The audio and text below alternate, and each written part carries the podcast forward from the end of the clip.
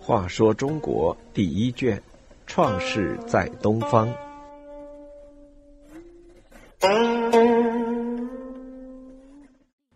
七十四，中古奔商。历史上，每当一个王朝或政权将要灭亡的时候，总有一些大臣或贤士弃暗投明，跑到敌对的国家去。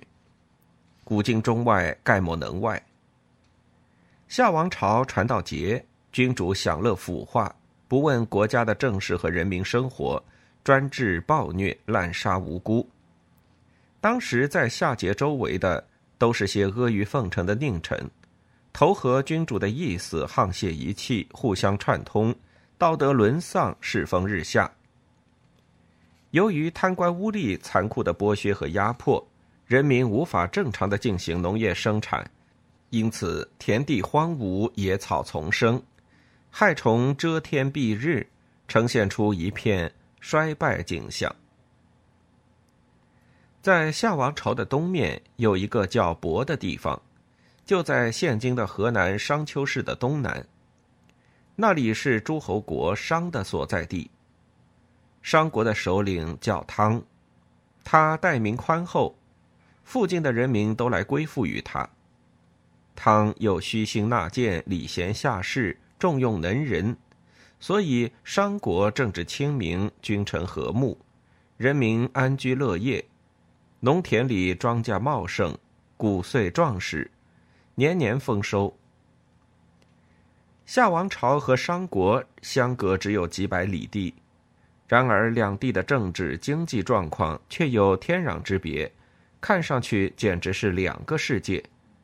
官吏和人民纷纷离下投商，是很自然的事。当时，伊尹正在夏王朝担任一个小官职。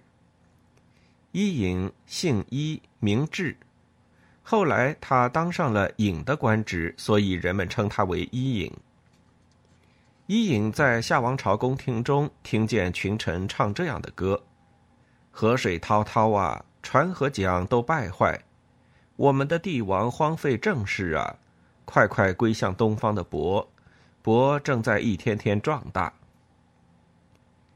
也有人这样唱：快乐呀，快乐呀！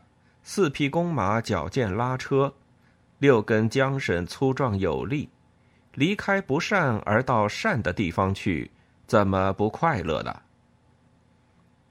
伊尹听到这些歌词，便知道夏王朝气数将尽。就举着商跑到桀所在的地方，商是酒杯和商王的商同音，举着商就象征国家将要伤亡，用以提醒桀警惕。伊尹对桀大声劝诫道：“君王终日不理朝政，不听群臣的忠告，大命将要逝去，灭亡就在眼前。”桀看了看伊尹，忽然大笑，不屑一顾地说。你又在制造妖言。我有天下，就好像天上有太阳。太阳有伤亡的日子吗？太阳灭亡，我才会灭亡呢。伊尹见夏桀已经无药可救，便急忙打点行装，朝商国奔去。汤见伊尹明白事理，才能出众，立刻任他为丞相。夏王朝有一个太史令叫钟古。太史令是记录政事的长官，监管天象、历法。钟古多次向桀进言，规劝他要爱惜名利，关心人民的疾苦。夏桀都置若罔闻。眼看着夏王朝要灭亡，他将无处容身，便拿出了多年记录的史事。绘制的天文图以及计算的历法，暗自哭泣。他得不到夏桀的重视，夏朝灭亡后，这些东西也将成为旧物，再也不能发挥作用。思前想后，最后他也像其他官吏一样，带着自己的记事本和图法，奔往商汤之国。商汤见夏朝的太史令也奔来，喜出望外。便告四方诸侯说：“夏王无道，暴虐百姓，他使父兄穷困，使功臣受辱。他轻视贤良的人，抛弃德义，听信谗言。